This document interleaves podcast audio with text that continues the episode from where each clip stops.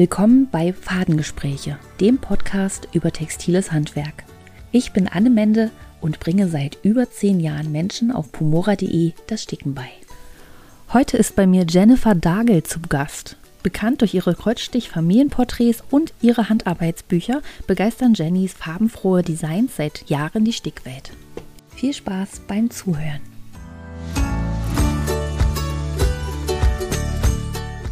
Ich bin Jenny. Ich äh, mache seit sieben Jahren, sieben, acht Jahre, ähm, habe ich mein Label Sonntagskreativität. Ähm, das ist mit der Zeit äh, ja aus einem, ich sag mal, ähm, Stick-Account, ähm, der eher für mich privat war, hin zu einem äh, mittlerweile Atelier, was ich hier in Düsseldorf äh, betreibe, äh, wo man äh, mich besuchen kann und wo ich Kurse gebe ähm, gewachsen. Ähm, genau, ich äh, bin 38 Jahre alt und äh, seit jetzt zwei Jahren, noch nicht ganz, aber fast zwei Jahren ähm, hauptberuflich selbstständig mit Sonntagskreativität. Ja. Ähm, wie bist du denn auf den Namen Sonntagskreativität gekommen? Ähm, das ist tatsächlich äh, gar nicht äh, so forciert gewesen, dass das mal mein Label wird, sondern ich habe irgendwann einfach mal ähm, einen Facebook-Post damals noch, 2012 war das tatsächlich, gemacht und ähm, da habe ich irgendwie meine Nähmaschine fotografiert und habe dann daneben geschrieben, endlich mal wieder Zeit für Sonntagskreativität. Ja. Ähm, was einfach weil das einfach der Sonntag oft oder fast immer der Tag war, wo ich halt Zeit hatte, irgendwie mich ähm, ja kreativ, äh, handarbeitsmäßig ähm, zu, zu auszutoben. Und äh, so ist diese Wortschöpfung quasi entstanden. Und ähm, als ich dann damals mich bei ähm, Instagram äh, angemeldet habe und überlegt habe, wie könnte das Ganze denn heißen, äh, ist mir das irgendwie wieder eingefallen. Und äh, ja, dann habe ich einfach gedacht, okay, das, das ist es. Ist jetzt nicht der griffigste Name Name. Aber, Aber ich, ja, also er, ich finde das schon ein sehr eingängiger Name auf jeden Fall. Genau, also er hat eine Bedeutung, ne? Jeder ja. versteht es eigentlich direkt, wie das auch gemeint ist. Und ähm, ja, gab es noch nicht und fand ich dann schön. Ähm, ganz am Anfang, als ich dich so gefunden habe, sozusagen vor vielen Jahren, hast du ja Familien als Kreuzstichbilder gemacht noch viel. Ja. Und wie bist du denn auf die Idee gekommen, das damals zu machen? Ähm, ich hatte das selber gesehen, also so in einer ähnlichen Form und fand es einfach eine, eine schöne individuelle Sache, diese Familienporträts zu erstellen. Mhm. Und ich bin vom Typ her immer so gewesen, so handarbeitsmäßig würde ich mich auch als recht begabt bezeichnen und deshalb habe ich wenig Scheu davor, Neues auszuprobieren, denke ich. Ähm, und ähm, dann habe ich das gesehen und dachte, boah, das sieht ja mega cool aus, das möchtest du auch machen. Und habe halt einfach mir, ich hatte vorher noch nie eine Nadel, äh, Sticknadel in der Hand, so, ne? Ich habe mir einfach, ich wusste auch gar nicht, auf welchem Stoff äh, um, und wie das überhaupt alles funktioniert, aber ich habe mir dann einfach mal ähm, was gekauft und einfach mal ausprobiert, meinen Freund und mich damals ähm, zu sticken. Und das sah sehr verrückt aus. und die Proportionen stimmten halt gar nicht. Ne? Und bist du, also du musst ja auch erstmal Sachen verstehen. Ich hatte den Kreuzstich noch nie gestickt und dann direkt mit so einer selbstgemalten Vorlage. Ähm, tatsächlich gibt es das Bild aber immer noch, weil ich es irgendwie auch lustig finde. Und ähm, genau, und da war ich dann aber angefixt. Also irgendwie das Sticken, ähm, ich habe ja eben schon erzählt, früher habe ich genäht, ich kann auch ein bisschen stricken und ich hatte immer so Handarbeit, das, das lag mir immer, aber ähm, es war immer so, dass ich so nicht so, dass es nicht so richtig gekickt hat. Also mir war das dann auch egal, wenn ich mal ein halbes Jahr da nichts gemacht habe. Ähm, und beim Sticken war es so, da war ich so angefixt äh, von, von Minute eins, dass ich dann auch so ehrgeizig war und dachte, okay, jetzt möchte ich herausfinden, wie ich mich ähm, darstellen kann in dieser Familienporträtversion, ähm, so dass ich nicht total unproportional aussehe. Und dann habe ich halt echt getüftelt. Und es, das hat drei oder vier Bilder gedauert, bis ich zufrieden war mit den Proportionen, bis ich auch sagen konnte, man erkennt mich und meinen damaligen Freund. Ähm, und ja, dann hatte ich da so Spaß dran, dass ich dann angefangen habe, ähm, das auch für Freunde und Familie zu machen. Ja daraus ist es quasi gewachsen, dass ich irgendwann das auch für ganz Fremde ähm, diese Porträts erstellt habe ähm, und gestickt habe. Und ja, genau. Bist du damals direkt durchgestartet, als du dich selbstständig gemacht hast, oder ist es so ein fließender Übergang gewesen von deinem vorherigen Job? Nee, ich würde das schon als fließend. Ähm, ähm, also es war jetzt nicht so eine Übernacht-Aktion. Äh, äh, ne? Ja. Also wenn ich jetzt sage, ich bin seit acht Jahren, ähm, habe ich das Label, dann war ich aber auch, ne, ich habe ja eben gesagt, eingangs, seit zwei Jahren mache ich es hauptberuflich. Also habe ich das ne, sechs Jahre lang im Nebenerwerb gemacht. Ne? Ja. Ja. Und ähm, als ich da, also die, als ich diese Familienporträts, das war ähm, 2014 oder 15, da habe ich ja noch nicht mal ein Gewerbe angemeldet gehabt, weil ich habe das ja nur für mich und meine Freunde gemacht. Aber irgendwann ähm, nahm das halt so ähm, überhand, dass halt meine Freunde, die haben dann ein Porträt von mir bekommen und die wiederum haben dann äh, gesagt, hier, wir sind auf eine Hochzeit eingeladen, äh, wie das in den 30ern dann so ist. Ähm, wir würden das gerne verschenken, können wir das in Auftrag geben. Und dann hat es halt immer mehr gestreut und es kamen auch fremde Leute auf mich zu. Und da war dann irgendwann der Punkt, wo es auch mit Instagram dann viel, viel äh, Nachfrage gab, ähm, wo ich dann gesagt habe, okay, jetzt muss ich, jetzt musst du ein Gewerbe anmelden, jetzt ist das so, ne? Jetzt ist das halt nicht mehr so ein netter Zeitvertreib, jetzt ja. verdienst du damit Geld. Ähm, und ja, genau, dann habe ich das halt so gemacht und war aber die ganze Zeit noch fest angestellt. Ne? Also es war jetzt nicht so, also es war auch überhaupt, also es wäre auch bis heute nicht wirtschaftlich, diese Bilder zu sticken und zu verkaufen. Das muss man ganz klar sagen. Ne? Ja. Es war damals ein netter Nebenverdienst zu meinem Hauptjob, ähm, aber nie im Leben hätte ich davon leben können. Selbst wenn ich das Vollzeit gemacht hätte, ähm, ja. wäre das nicht möglich gewesen. Und ähm, genau, und dann 2018 war ich dann schwanger, dann bin ich erstmal in Elternzeit gewesen und so weiter. Und dann ne, daraus äh, entstanden ist dann quasi die Selbstständigkeit. Aber das war ein längerer Weg. Also es war jetzt nicht ähm, von heute auf morgen. Ja. Genau. Ähm, du hast ja jetzt dein eigenes Studio. Ich glaube, du sitzt gerade in deinem eigenen Studio, ja. oder? ja, ja, ja, das ist mein Atelier. mal ein paar Fotos und das, das ist, glaube ich, so der Traum von vielen, dass man irgendwo mal so einen einen Raum hat, wie so ein Laden oder so ein Studio, wo man hingehen kann und vielleicht Workshops machen kann. Ja. Und wie ist das so mit einem eigenen Studio? Cool. also so wie du sagst, ne, es ist ähm, ein absoluter Wunschtraum über die mhm. Jahre natürlich gewesen, ähm, so meinen eigenen Platz. Weil wir haben zu Hause ähm, in unserer damaligen Wohnung hatten wir noch einen Wintergarten. Das war dann so mein Kreativraum, aber es war eigentlich unser Esszimmer. In unserer jetzigen Wohnung haben wir aber jetzt kein Arbeitszimmer oder sonst irgendwie sowas.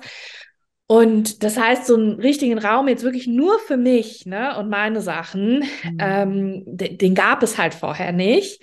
Und äh, ja, es ist natürlich toll. Ne? Also ich konnte das hier einrichten, schalten und walten, wie ich möchte und wie es meine finanziellen Kapazitäten natürlich auch hergeben. Ja. Ähm, und ähm, ich liebe das, hier hinzukommen. Aber ich muss auch sagen, ähm, es ist natürlich ein Kostenfaktor, ne? Ja, also das darf man wirklich nicht vergessen, so, so cool das ist, ne? Und so sehr ich diesen Raum hier liebe, so, so sehr liegt er mir manchmal auch schwer im Magen. Das muss ich ganz ehrlich sagen. Ne? Jetzt auch die aktuelle Situation, Inflation. Ich bin gerade wieder mit meinem zweiten Kind schwanger. Ähm, und das, da gibt es durchaus Situationen, wo du denkst, pff, jetzt wäre auch geil, nicht so viele Fixkosten zu haben. Ja. Ähm, Nichtsdestotrotz ähm, ist es für mich mein absoluter Wunschtraum, ähm, hier arbeiten zu dürfen und äh, hier Kurse zu geben. Und aber auch da habe ich jetzt einen soften Start gemacht. Also ich habe sehr lange von zu Hause vom Esszimmertisch quasi gearbeitet. Dann bin ich übergegangen, als die Pandemie dann auch kam ähm, und ähm, mein Mann dann auch noch von zu Hause aus gearbeitet haben und wir mit Kind zu Hause waren, das war einfach zu viel. Mhm. Dann habe ich mir ein ähm, Arbeitsplatz gesucht, also einfach nur so einen Schreibtisch, den du mieten konntest, mit ein bisschen Stauraum. Und habe dann ein Jahr erstmal von da aus gearbeitet. Das war von den Kosten her, ähm, ja, die Hälfte, weniger als die Hälfte als das, was ich jetzt habe. Also es war sehr überschaubar. Ähm, und du bist, ich sag mal, das war so eine, so, so, eine Summe, das, das kriegst du immer rein, ne? Da ja. weißt du so, da bist du auf, und ob da eine Stromnachzahlung kommt oder nicht, da hast du nichts mit zu tun, ne? Mhm. Das war mhm. halt so das Nette daran. Du hast deine Fixkosten, ich wusste, das kriege ich immer gedeckelt. Ja. Und ähm, auch da habe ich halt so einen soften Start gemacht. Ich habe erstmal geguckt, wie funktioniert das da? Kann ich mir das mhm. leisten? Ähm, weil trotzdem waren es ja erstmal Kosten, die ich vorher nicht hatte, wenn ich vom Esszimmertisch gearbeitet habe. Und dann habe ich nach einem Jahr aber, oder nach einem halben Jahr eigentlich schon gemerkt, also erstens bin ich nicht die Person, die mit so vielen Leuten, wir waren mit sechs, mit so vielen Leuten in einem Raum arbeiten kann und möchte, um ganz ehrlich zu sein. Also ja. zweitens war ich eben auch nicht die Person, mit denen die Personen arbeiten wollten, weil ich sehr wuselig bin natürlich. Die kommen dahin, klappen ihren Laptop auf und dann arbeiten die. So waren die meisten. Und ich äh, packe Pakete, ich schneide Stoffe, mhm. ich bin hier ritsch, ratsch und ich bin laut. Und mhm. Hat zwar nie jemand was gesagt, aber du merkst das ja. Ne? Und irgendwie habe ich dann nach einem halben Jahr gedacht, oh, es wäre schon cool, wenn du was Eigenes hättest, zumal das da auch nicht möglich war. Wir hatten zwar einen großen Raum und einen großen Konferenzraum, aber es war nicht möglich, da Workshops zu geben vor Ort, weil halt eben so viele andere noch in dem Raum waren. Das konnte ich, das wusste ich auch von Anfang an. Ja. Das heißt, ich war weiterhin darauf angewiesen, ähm, andere Leute dafür zu bezahlen, dass ich deren Raum haben konnte. Und da habe ich dann halt gedacht, naja, hochgerechnet, die Miete jetzt da für diesen Platz, plus das Geld, was ich ein oder zweimal im Monat war das da noch, ähm, für, für dafür ausgebe, jemand anderen die Workshopfläche mhm. zu bezahlen, so viel fehlt dann auch nicht mehr und du kannst halt ganz anders arbeiten. Ja, aber dann hier erstmal in Düsseldorf was, also ich habe ein halbes Jahr gesucht, um überhaupt was Bezahlbares zu finden. Ne? Ja, ähm, weil nichtsdestotrotz wollte ich halt auch nicht direkt auf dreifache Fixkosten wechseln oder so, ne?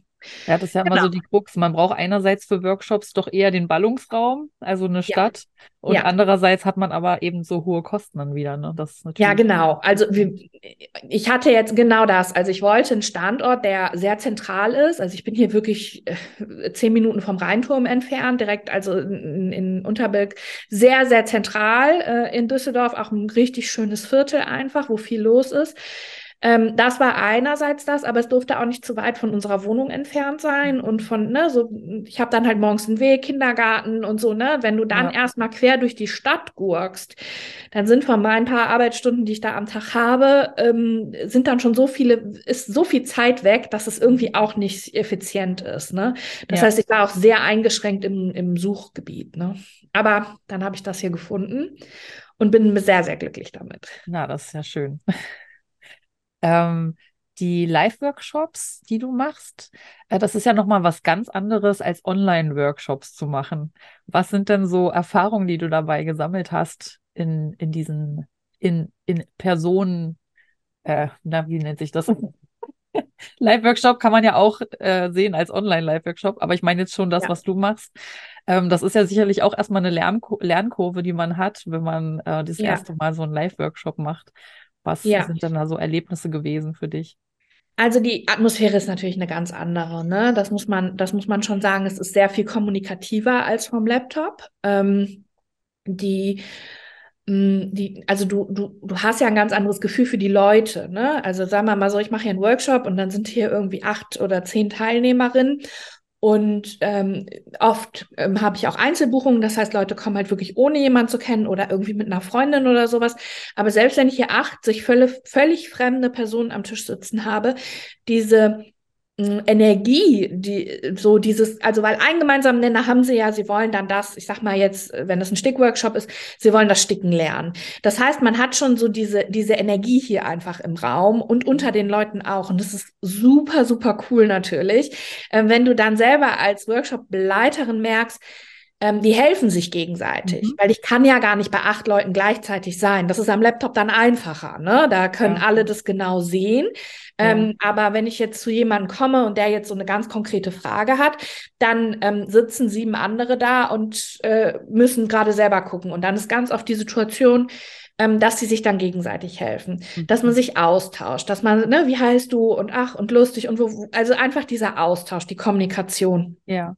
Und ich finde mal, Handarbeiten ist ja eigentlich eher sowas, was man so für sich macht. Und ich genieße das auch, aber ich mag es auch, dass genau dieses für sich sein auch mit anderen zu teilen, so. Mhm. Und jeder werkelt so für sich, aber man ist halt nicht alleine dabei, so. Und das ist natürlich vor Ort ist es nochmal eine besonderere Stimmung, würde ich sagen. Ähm, vom Laptop ist es so, die, die können natürlich auch alle Fragen stellen und das wird auch gemacht, aber es ist natürlich oft so, dass ich, je nachdem, wie lange das geht, zwei bis drei Stunden so einen Monolog dann halte. Ne? Ich rede sehr, sehr viel dann und erzähle und erzähle und erzähle. Ähm, aber ähm, die, die, die, ja, die Kommunikation mit den, mit den Teilnehmerinnen ist schon nochmal eine andere. Vom Lernen her würde ich sagen, funktioniert beides gleich. Also da glaube ich nicht, dass du einen Vor- oder Nachteil hast, wenn du es online oder halt in Präsenz machst. Ähm, aber so dieses sich kennenlernen, das ist einfach viel cooler natürlich live, ja. also vor Ort live. Also das fand ich auch, als ich ähm, die Online-Workshops viel gemacht habe, gerade wenn wirklich kein einziger die Kamera anhat, sondern alle nur den Bildschirm sozusagen haben ja, und man überhaupt nicht sieht und keiner sagt irgendwie einen Ton, ja. dann ist es wirklich schon manchmal auch ein bisschen verunsichernd irgendwie. Voll. Das verstehe ich. mich überhaupt.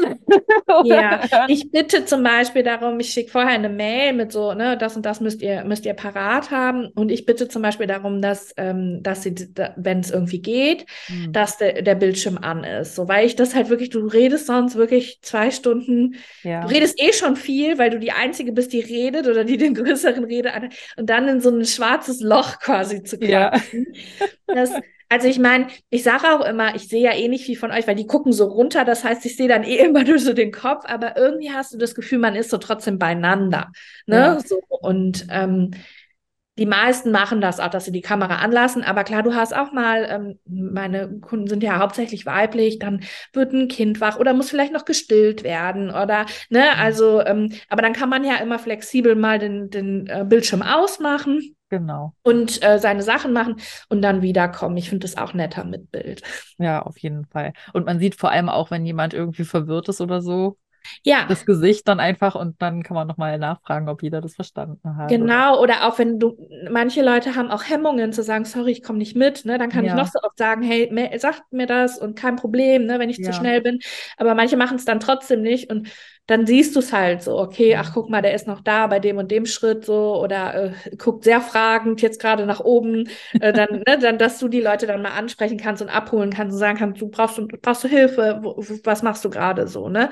Ja. Und das geht natürlich nicht, wenn du gar nichts siehst. Deshalb, also da bitte ich schon drum, dass wenn das irgendwie geht, ähm, dass man die Kamera anlässt, den Ton machen eh alle aus ähm, damit wir einfach jetzt nicht im Hintergrund da noch irgendwelchen Radio oder ein Partner, der da rumläuft oder halt eben, ne, was ja. auch immer. Ähm, aber so ist schon netter, wenn man sich wenigstens sehen kann. Auf jeden Fall. Du hast ja mit dem Kreuzstich so ein bisschen angefangen mit Sonntagskreativität, aber du bist ja dann auch so in den letzten Jahren auch in andere Techniken reingegangen. Und das fand ich immer ganz spannend zu sehen. Na, welche Sache hat sie dieses Jahr am Wickel sozusagen? und ähm, was motiviert dich dazu, immer wieder so neue Sachen zu experimentieren und anzufangen? Ja, ähm, mich langweilt es, immer nur dasselbe zu machen. Also ich glaube, das ist die größte Motivation, ist für mich so, ähm, dass ich irgendwann an so einen Punkt komme, wo ich selber mal wieder so geistig irgendwie was brauche, ne, wo ich selber mal wieder Bock habe zu tüfteln. So, ähm, ich ähm, finde beim, also was ich am Sticken am allermeisten liebe, ist halt dieser dieser Flow, dieses eben nicht nachdenken, ne, dieses so Hörbuch ähm, oder Serie gucken, aber am allerliebsten echt ein Hörbuch und dann einfach den Stickrahmen und ähm, da zwei drei Stunden sitzen und über nichts nachdenken. Und das beinhaltet natürlich auch, dass ich, dass ich schon das kann, was ich da mache und nicht erst gucken muss, oh, wie geht denn der Stich nochmal? Ähm, das liebe ich sehr, aber von Zeit zu Zeit kommt einfach bei mir der Punkt, wo ich so denke, boah, jetzt wird es mal wieder Zeit für neuen Input einfach. Mhm. Und ähm, ich bin dann irgendwann rübergegangen, ähm, äh, Kreuzstich, das, das konnte ich dann, das ist ja auch nicht schwer. Ähm, und mich hat einfach interessiert, äh, so, so tolle Blumenkränze und so, ne, solche Sachen einfach. Ähm, und dann habe ich es genauso gemacht wie beim Kreuzstich, einfach mal angefangen und geguckt, was kann man so machen und so Ringkissen und sowas äh, für Freundinnen gestaltet.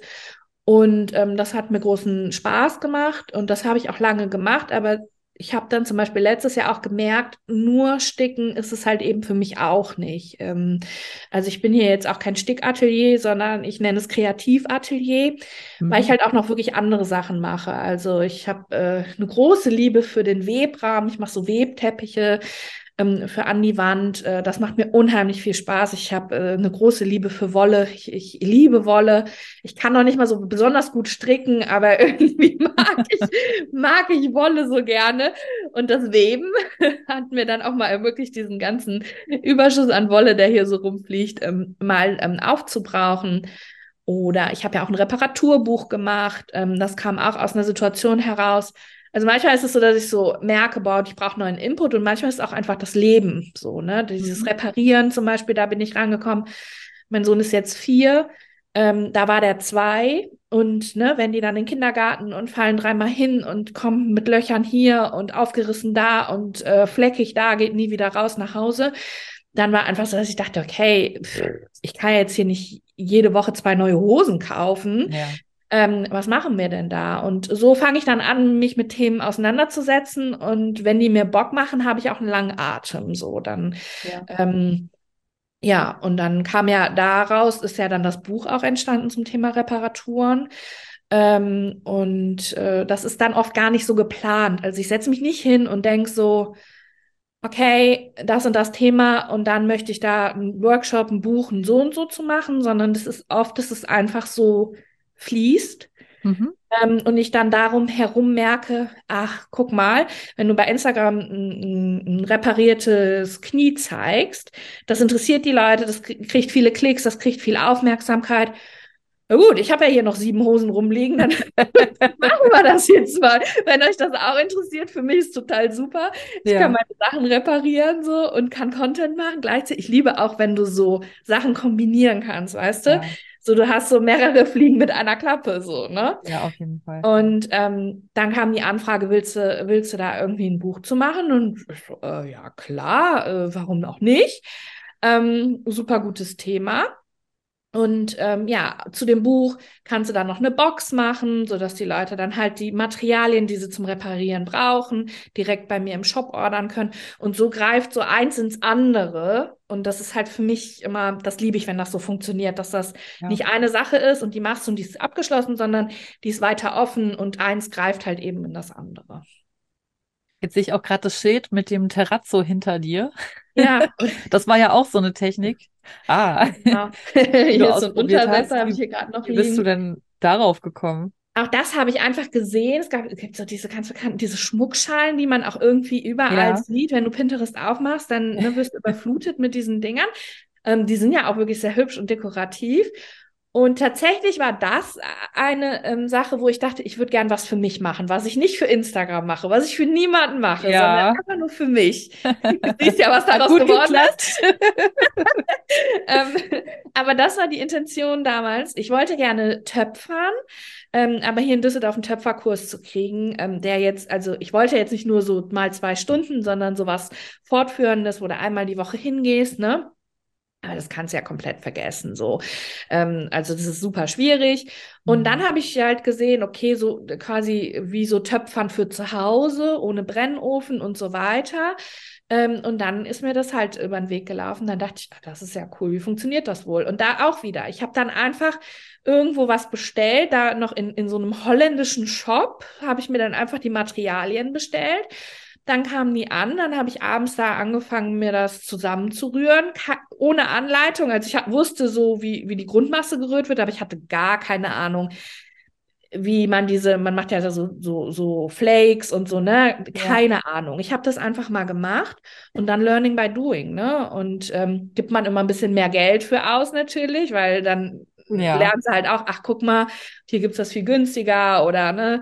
Ähm, aber ähm, das, hat, das hat mir dann wiederum auch so Spaß gemacht, dass ich dachte, boah, das wäre aber auch ein geiles Thema für einen Workshop, ne? weil es ist so eine schnell trocknende Masse und ähm, das kannst du halt super in so einem Drei-Stunden-Workshop, kannst du das halt mega gut umsetzen. Ja. Und dann war das Interesse auch sehr, sehr groß. Und dann habe ich halt gesagt, naja, gut, was soll's. Das Hobby für zu Hause, das mache ich dann wann anders. äh, jetzt habe ich das ja wieder was Neues.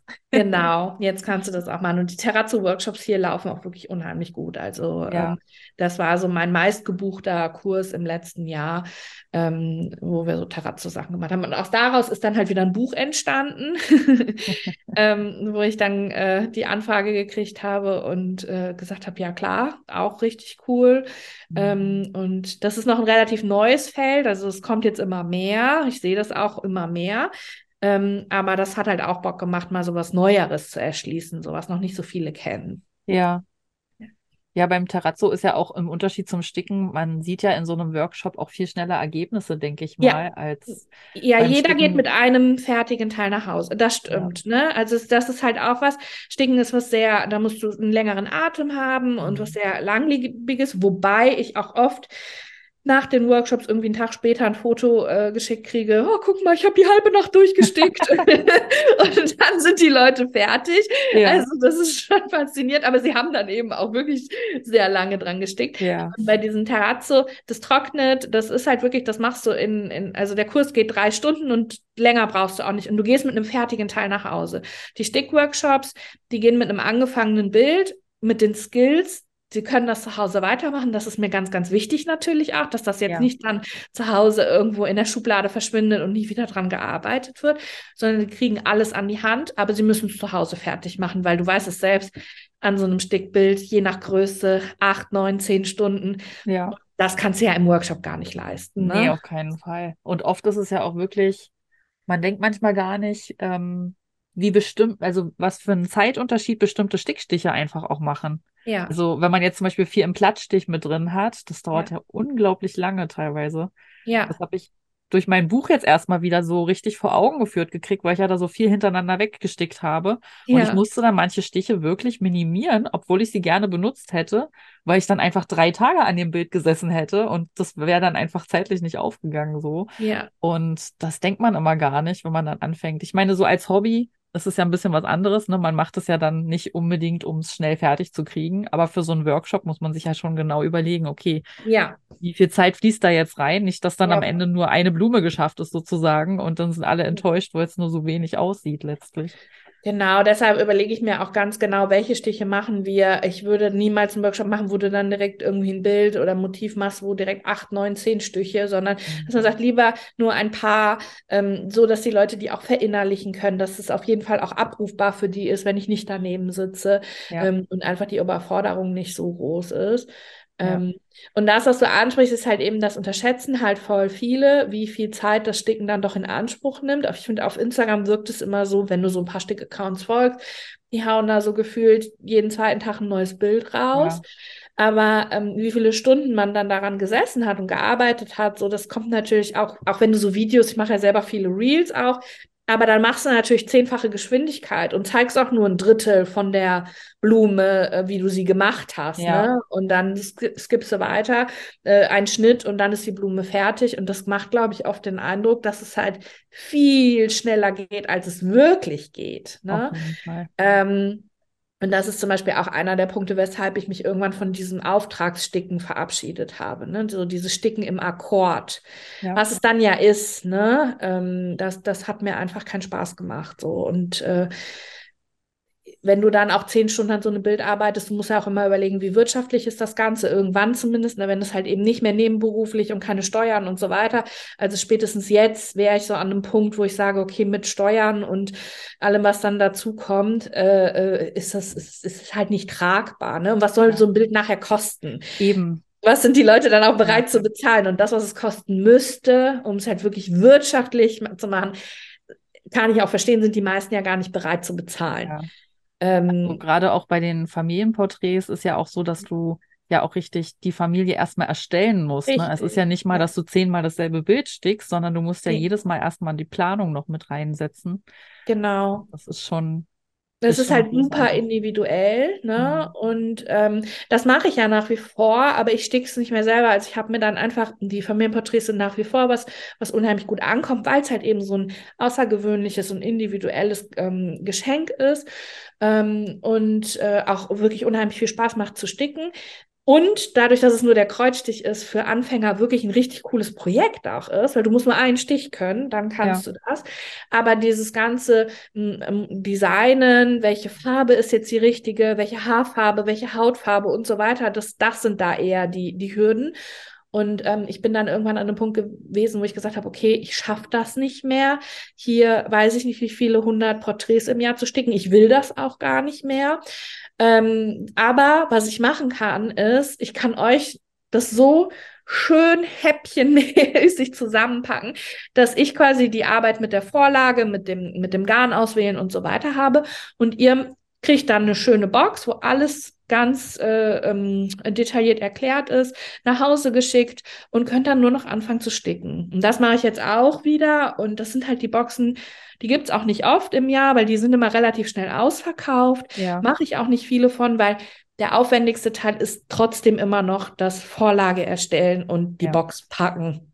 Ja. Zwar dauert das Sticken länger, aber es ist halt für mich einfach ein wahnsinniger Aufwand, wenn ich da pro Box noch zwei Stunden Arbeit investieren muss. Mhm. Und ähm, das kann ich halt nicht so in Massen anbieten. Und Nee. gerade deshalb ist es aber so, wenn es die dann gibt, weiß ich auch, die werden dann auch gut gekauft. Ich kann mir genau einplanen, okay, die nächsten zwei Wochen mache ich Familienporträts ähm, und dann funktioniert das halt super gut. Ja. Und das ist wirklich ein Konzept, mit dem ich sehr, sehr gut leben kann. Äh, und dann gibt's noch das E-Book, das habe ich irgendwann mal gemacht für die, die das zu Hause machen wollen.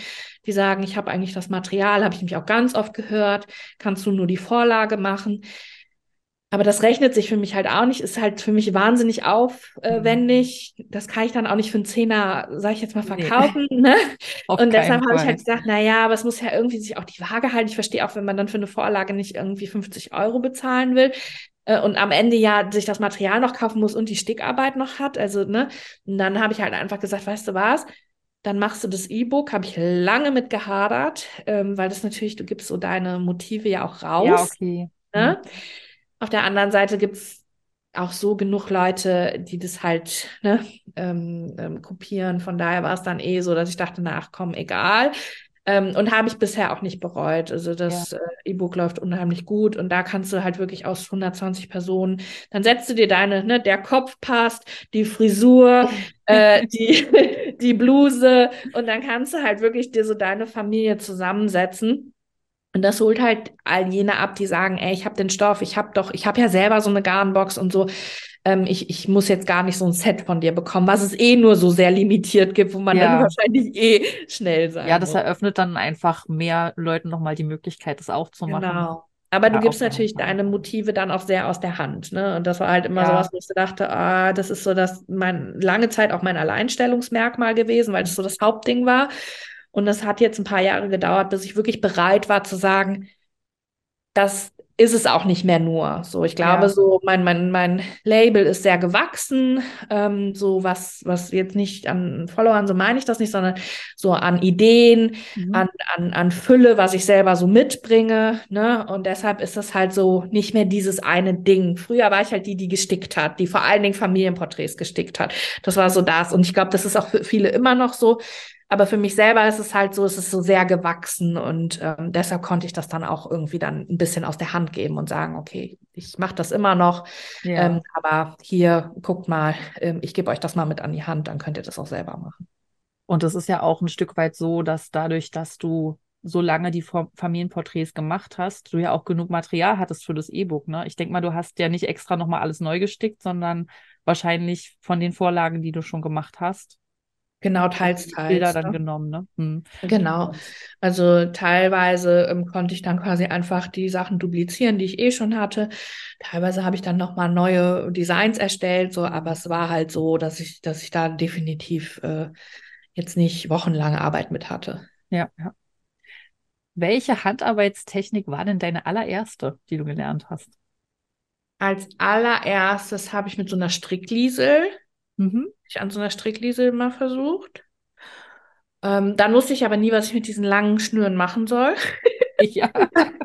Es hat immer Spaß gemacht, aber irgendwie war es dann so, okay, was machst du jetzt damit? Dann gibt es ja so coole, so, so, dass du so einen Namen damit legst und so, Ja. ne? Das habe ich dann auch mal, aber es war irgendwie dann doch nicht so meins. Ähm, und dann habe ich mich echt lange am Stricken versucht. Hm. irgendwie so, also auch da so, so effizient halt, so dieses, okay, ähm, du strickst etwas und kannst es halt anziehen, ne? So, das macht Ja. halt, also bei, bei den Stickbildern ist zum Beispiel auch, ich krieg also äh, oft die Frage, was machst du denn dann mit den Bildern? Für mich ist halt eigentlich so eine Frage, wo ich so denke, ja, was soll ich damit machen? Die hänge ich mir natürlich an die Wand. Ja. Ähm, aber ähm, das beschäftigt offensichtlich oft die Leute so, ne, dass sie sagen, ja, wenn du zehn Bilder hast, ich meine, ne, dass das dann, wenn du so viele hast, was machst du dann damit?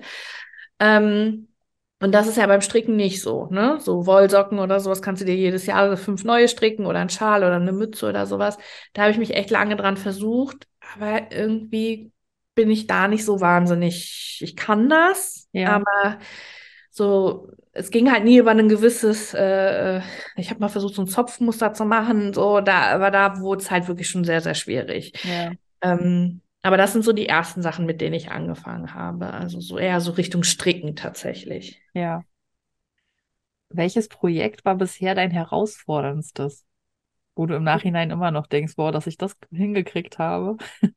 Defin- äh, Das Reparaturbuch. Also Ja. das war, ähm, also ich hatte ja davor ein Stickbuch gemacht, ein, ein Kreuzstichbuch. Und ähm, das war aber, also, und da hatte ich dann halt einmal die Erfahrung, okay, wie ist es, ein Buch zu machen? Ähm, das hat aber eher dazu geführt, dass ich massiv unterschätzt habe, wie sehr das auch vom Thema abhängt, wie aufwendig das Ganze für mich wird. Und ich bin eh so, dass ich ähm, dazu neige, Sachen zu unterschätzen, selber auch, wie aufwendig das ist. Also ich denke mal, das machst du mal eben. Und Mhm. mal eben können dann auch mal schnell drei Tage sein, ähm, weil ich das überhaupt nicht, ja, gefasst habe. Ach, okay, krass, das dauert ja dann doch irgendwie so und so viele Stunden mehr. Und ähm, nachdem ich dann das Kreuzstichbuch gemacht habe, war ich so, ja, okay, ich weiß jetzt, wie das läuft. Ähm, und äh, dann machen wir, die reparieren, super gut. Ähm, dann mache ich das jetzt. Was ich da natürlich massiv unterschätzt habe, ist, dass es eine Sache ist, ein Buch zu einem Thema zu machen, wo es nur um einen Stich geht, den erklärst du einmal. Ähm, da hast du einmal eine, eine, eine Zeichnung gemacht und ähm, ich hatte auch das große Glück, ähm, die Bilder, die da drin sind, die hat te teilweise haben die Freundinnen von mir gestickt. Ich hatte zwei Freundinnen, die haben mir geholfen, Ja. ähm, was super cool war, weil die halt eben auch den Kreuz, das ist ja nicht schwer, das, das habe ich denen auch relativ schnell gezeigt und dann habe ich gesagt, passt auf, sucht euch Motive aus dem Buch aus, sind ja genug drin. Und ähm, dass wir ein bisschen was, wir haben ja nicht äh, äh, alle Motive, die da drin sind, gestickt auch, ähm, aber dass man ein bisschen was zeigen kann und dann konnten die die halt nachher behalten. Also so Win-Win für alle. Ja. Ähm, aber beim Reparaturbuch waren es auf einmal, ich weiß jetzt gar nicht mehr, wie viele Themen das beinhaltet, ne, sechs, sieben Themen, ähm, die ich A natürlich nicht abgeben konnte. Also konnte ich jetzt nicht sagen, äh, lern mal äh, äh, eine japanische Reparaturmethode. ähm, und Hier ist ein Video, Idee- mach mal. ja, genau. Und dann ähm, kannst du mir ein paar Fotos davon schießen und ähm, dann schicken wir das mal, ne? Ähm, und zum Dank erwähne ich dich dann auch in der Danksagung. also das, li das lief natürlich so nicht. Und wenn ich sage, lern du mal, also ich auch, ne? Das Ding war, es war ja eine Sache, mal so ein Knie, dann Dinosaurier drauf zu sticken, weil sticken konnte ich schon und reparieren, da, da gibt es schon noch Feinheiten, das musste ich mir auch drauf schaffen. Aber ähm, diese, diese japanische Technik, das Sashiko zum Beispiel, das kannte ich selber gar nicht. Also das war halt echt so, ach krass, was, also als es dann war, wir machen ein Reparaturbuch, ging es ja auch in die Recherche, was, was gibt es denn für Methoden? Ja. Und wenn du dann auf einmal merkst, ja, da gibt es sehr viel, aber du hast selber auch noch nie eine Socke gestopft, ähm, Mhm. wie Oma das früher gemacht hat mit einem Stopfpilz. Und ähm, das musst du alles selber neu lernen, weil das gar nicht was ist, was du selber seit Jahren machst, was beim Kreuzstichbuch ja gar nicht so war. Da, da wusste ich ja, wie das funktioniert. Ähm, das habe ich massiv unterschätzt. Also dieses Buch ist auch na, wunderschön geworden. Ich bin da sehr, sehr stolz drauf. Aber ähm, und verkauft sich auch gut. Und das ist halt wirklich so, wo ich sage, boah, das wäre bei dem Buch halt echt bitter gewesen, wenn das nicht, wenn Oh sich das, ja. er beweist das nicht. Du Nee. kannst das machen und ich bin überzeugt davon. Ich bin immer überzeugt von den Sachen, die ich mache. Aber es gibt eben auch Sachen, von denen bin leider nur ich und drei Menschen überzeugt. Und dann gibt es Sachen, von denen bin ich und 3000 Menschen überzeugt, oder? Ne? Ja. Also manchmal steckst du nicht drin. Und ähm, zum Glück ist es da alles, alles positiv, aber das habe ich massiv unterschätzt, dieses Projekt. Mhm. Kann ich Also, verstehen. Ich hatte bei meinem allerersten Buch ähm, so einen Globus, der war so groß ungefähr und der sollte so wie so ein Plüschtier, also ein 3D quasi sein, so ausgestopft ja. und in Kreuzstich. Und wir haben uns dann aber auch zum Glück nur dafür entschieden, die Kontinente zu sticken, weil wenn du das so aufzeichnest, Ja. man hat ja gar nicht im Kopf, wie viele Kreuze das eigentlich werden, wenn du da so eine Fläche aufmalst. Und die Kontinente, die hat dann meine Mama alle gestickt zum Glück. Und sie hat da wirklich, also sie war zu, bei mir zum Urlaub und sie hat, glaube ich, drei oder vier Tage nur an diesem doofen Globus gestickt. ja. Und dann halt erstmal diese geistige ähm, Sache, dass du erstmal rausfinden musst, wie muss ich den dann am Ende falten, dass die dann alle perfekt aufeinander sitzen und so weiter. Und da gab es halt echt so Projekte, wo ich mir im Nachhinein so gedacht habe, was, warum? Ja, warum habe ich mir so schwer gemacht? Und vor allen Dingen ja. ist es dann eins, wenn du sagst, das war ein Projekt von, von einem Buch, dann ja. war ja nicht, das, das, Buch war ja nicht der Globus. Ganz das genau. ein Projekt, das sind dann zwei Seiten, die du gefüllt hast. Ja. Aber du brauchst halt noch 80 oder so, ne? Ganz genau. Und das, ich fand es auch faszinierend, dass man bei jedem Buch irgendwie was anderes gelernt hat. Also nicht mal jetzt unbedingt neue Techniken oder so, aber halt auch so, ähm, dass bestimmte andere Schwierigkeiten zwischendurch auftauchen. Jetzt ja. auch im Buchmachen selber so. Und äh, war das bei dir auch so? Du hast ja jetzt dann das dritte? Buch? Vierte. Das vierte? Ähm, ja, definitiv. Also definitiv. Also ich bin ein bisschen, bisschen, also man, man lernt ja einfach mit der Erfahrung, ne? Ich bin ein bisschen schlauer geworden, ähm, was ich halt wirklich anbiete, ne? Also ja. ähm, wo ich so sage, okay, ähm, äh, Terrazzo, aber nur, wenn wir das so, so und so machen, ne? Mhm. Also du kannst, ich kann für jedes Buch viel besser den Rahmen abstecken, indem ich dieses Buch kreieren möchte, kann, auch so zeitlich gesehen, ne? Ja. Ähm, und habe da großes Glück, dass mit den Leuten, mit denen ich arbeite, dass es ähm, da auch wirklich sehr offen ist. Also das, meistens ist es ja so, dass sie sagen, ey, wir würden gerne das und das machen, hast du Lust dazu? Genau. Und den Inhalt füllst du dann ja, ne? Also das groß, grobe Thema ist vorgegeben vom Verlag, so war es bei mir jetzt zumindest, ne? Das ist vorgegeben. Ja. Ähm, und äh, dann sagen die, das ist gerade ein Thema, Terrazzo, das sehen wir jetzt, da würden wir gerne was zu machen. Ähm, aber inhaltlich, dann kriegst du vielleicht noch gesagt, das hat 140 Seiten und ähm, go for it. Ne? Ja. Und das liebe ich aber auch daran. Am Anfang fand ich das sehr überfordernd, dass ich dachte, oh mein Gott, und äh, die Kapitel und so, ne? Also du musst ja das mhm. gesamte Gerüst selber bauen. Ähm, aber ich finde, es gibt dir halt eben auch die Freiheit, viele Sachen zu machen, auf die du halt auch wirklich Bock hast, so, ne? Wo du sagst, so kann ich selber auswählen. Zumal ich komme ja, ähm, ich habe ja, äh, ähm, ich komme ja aus der PR-Branche. Also ich habe hier in Düsseldorf studiert und äh, habe dann lange Jahre als PR-Beraterin gearbeitet und äh, bin so sehr vertraut mit Texten, Schreiben und so weiter. Mhm. Das heißt, das war für mich auch nie so die Hürde, eine Einleitung zu schreiben, Kapiteltext zu schreiben oder sowas, was die ja ähm, beim Verlag immer sehr mit offenen Armen angenommen haben. Ich habe dann andere Defizite beim Fotos machen zum Beispiel.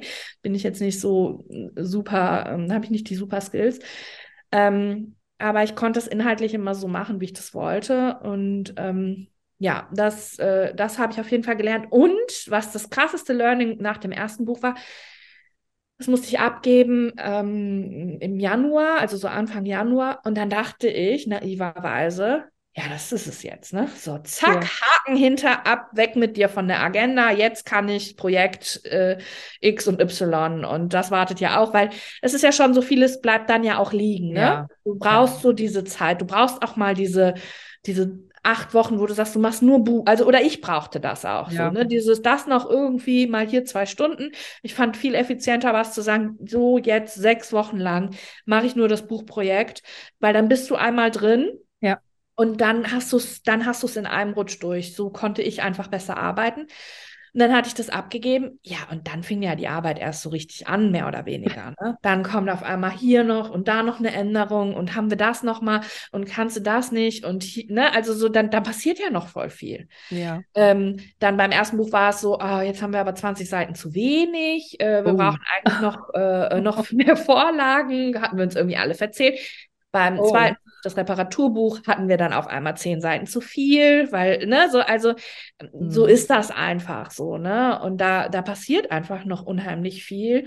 Ähm, und dann auch wenn du das Layout siehst, dann, dann hier nochmal und guck mal, hier wäre es cool, wenn wir noch einen Tipp einfügen könnten. Und also all diese Sachen. Ja.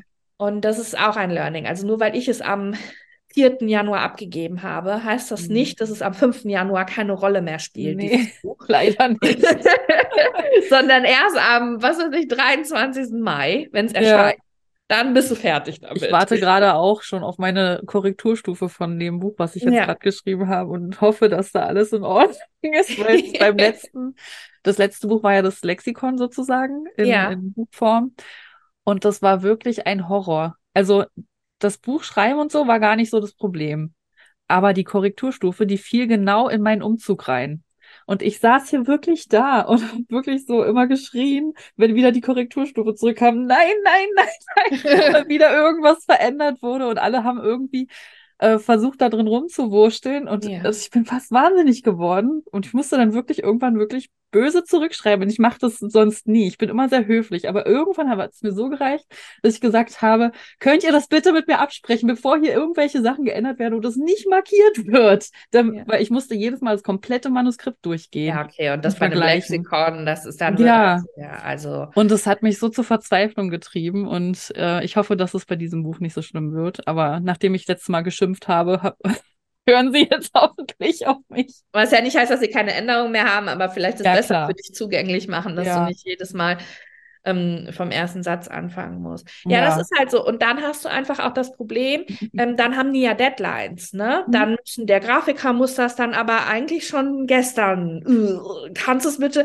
Also, und dann musst du immer so flexibel sein, dass du das, was du gerade machst, weil du hattest ja vorher mhm. schon sechs, acht Wochen die Projekte, in denen du jetzt drin steckst, vertagt. Das ja. heißt, du, du bist ja nicht so, ach ja, okay, klar, jetzt noch mal drei Stunden Buch, sondern mhm. du quetscht es, da fängst dann an, das reinzuquetschen. Und das ja. fand ich, finde ich auch eine sehr stressige Zeit. Ja. Ähm, aber man ist natürlich auch immer so, man möchte das bestmögliche Ergebnis. Auf jeden Fall. Ähm, und äh, dann musst du das halt irgendwie noch reinquetschen. Aber das ist halt echt auch ein großes Learning gewesen, mhm. dass ich so dachte, ach ja, okay, ähm, und auch ein Learning ist, dass ich mir keine Deadline mehr mache ähm, im 3. Januar. Das war halt mhm. halt auch, äh, zwei Bücher habe ich so gemacht. Ja. ja. wer sitzt denn dann am 25.12. Mhm. da und korrigiert oder ja. macht noch schnell irgendwelche Fotos, weil das nicht gerade gut ist? Und da muss ich aber sagen, habe ich auch von meiner Familie das Verbot gekriegt, also als ans dritte Buch ging, äh, dann war halt echt so, nee, aber das machst du nicht. Du sitzt hier nicht nochmal. Du bist ja auch, ähm, mental total angespannt, wenn du weißt, am dritten ersten ist Abgabe. Ja. Ähm, du, du, du kommst gar nicht in diesen Ferien-Weihnachtsmodus, weil eigentlich bist du gerade so on peak, was so deine Arbeit. Und das habe ich zwei Jahre gemacht und dann habe ich halt gesagt, beim, beim, beim, beim Terrazzo-Buch war das halt so, dass ich gesagt habe, okay, aber da, da müssen wir irgendwie eine, da, das gebe ich im November ab. So, das, ja. das muss, das, das will ich nicht. Ich ja. will nicht nochmal über die Feiertage da sitzen und äh, ähm, Sachen äh, vorbereiten, Projekte mit in die Ferien quasi zu nehmen. Weil auch wenn ich selbstständig bin und auch wenn das dazugehört ähm, und äh, jedes, ich habe auch jedes Jahr Urlaubsprojekte, die dann natürlich für mein Unternehmen ne, eine Rolle spielen. Mhm. Ähm, aber nicht unter Zwang. Also wenn ich dann äh, aus Kreta wiederkomme und von zwei Blumenkranzbildern, die ich mir mitgenommen habe, hatte ich keinen Bock, gar, habe ich gar nichts gemacht oder vielleicht nur eins geschafft, dann darf das nicht, dann ist das nicht schlimm. Ne? Das, ja. so, so nehme ich mir so Sachen mit in den Urlaub. Ja. Aber wenn du natürlich weißt, dritter, erster musst du, dann musst du es, dann musst du es. Also dann ist auch nicht so ja. heute Abend kein Bock, sondern dann weißt du, die sitzen ja auch da. Ja. Ähm, die haben ja auch ihre Timings und ähm, das ist auch so ein Learning. Also so diese. Abgabe über Weihnachten, das mache ich nicht nochmal. Ja, also ich habe ja jetzt die letzten zwei immer im April abgegeben und das ja. fand ich ganz angenehm, weil man ja. im Januar dann starten, das genau. zu machen und ähm, das ist genau der umgekehrte Zyklus zu mir. Ich habe mhm. angefangen Bücher zu machen halt eben. So, ja. Die haben ja immer dann diese zwei Zyklen. Entweder gibst du im Januar ab genau. oder du gibst halt im Frühjahr für den Herbst. Und bei genau. mir war jetzt immer meine Bücher sind immer im Frühjahr erschienen. Ja. Das heißt, ich habe im Winter daran gearbeitet und das war ja Zufall beim ersten Buch, dass sie mich so mhm. angefragt haben, dass das halt eben dann für den für, für Frühjahr geschafft hat. Ja. Und dann schaffst du es ja gar nicht, mit dem nächsten Buch mhm. in den mhm. Herbst zu gehen. Das war ja gar nicht möglich. Ich hatte ja gerade ja dann direkt wieder anfangen. Direkt, aber aber wirklich, also eigentlich hätte ich dann schon alles stehen haben müssen. Ja. So, ne? Ähm, und das war gar nicht möglich. Deshalb war es halt dann bei Lieblingskleidung wieder so, dass ich wieder im Winter dran gearbeitet habe und im Frühling erschienen ist. Ja. Ähm, und jetzt habe ich aber ein Jahr, also ich, jetzt gerade mache ich so eine Pause. Also dieses Jahr werde ich nicht an einem, also ich habe ja Anfang des Jahres an einem, an einem Buch gearbeitet, ähm, aber jetzt im Winter werde ich nicht an einem Buch arbeiten. Und dann werde ich, wenn ich was mache, das hoffentlich so legen können, dass ich auch so dieses Frühjahr und dann halt Winter passt auch voll gut für Handarbeiten. Dieses im, Finde ich auch ja. Herbst, Winter erscheinen. Ne? Auf das ist, wenn du dir das aussuchen kannst, ähm, natürlich total sinnvoll. Ja. Welches ist dann das Buch, was du jetzt gerade dieses Jahr fertig gemacht hast? Das ist das Terrazzo-Buch. Ah, ja. Also, ähm, beziehungsweise ähm, Das habe ich letztes Jahr abgegeben, das ist dieses Jahr erschienen. Mhm. Und dann gibt es noch vom Lieblingskleidungsbuch, gibt es quasi noch einen Ableger, nenne ich es mal. Ja. Ähm, das ist, da sind dann Projekte von Lieblingskleidung drin, aber eben auch neue Sachen. Da geht es aber nur ums äh, Thema Sticken. Also Ah, okay. ähm, Anziehsachen besticken, äh, Rucksack, Schuhe und so weiter.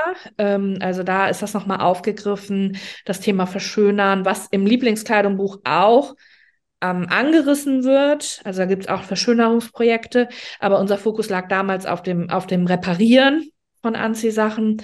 Und das ist jetzt quasi nochmal so ein Spin-off, äh, wo du dann nur die Sachen hast, die du halt verschönern kannst. Ja. Ähm, und das ist auch jetzt im Frühjahr erschienen. Mhm. Und, ähm, genau. Ja. Und hast du Lust, auch weiterhin immer fleißig weiter Bücher zu schreiben? Oder ist für dich auch so der Punkt irgendwann mal, wo du dir so denkst, ach, jetzt könnte ich auch gerne mal wieder was anderes machen?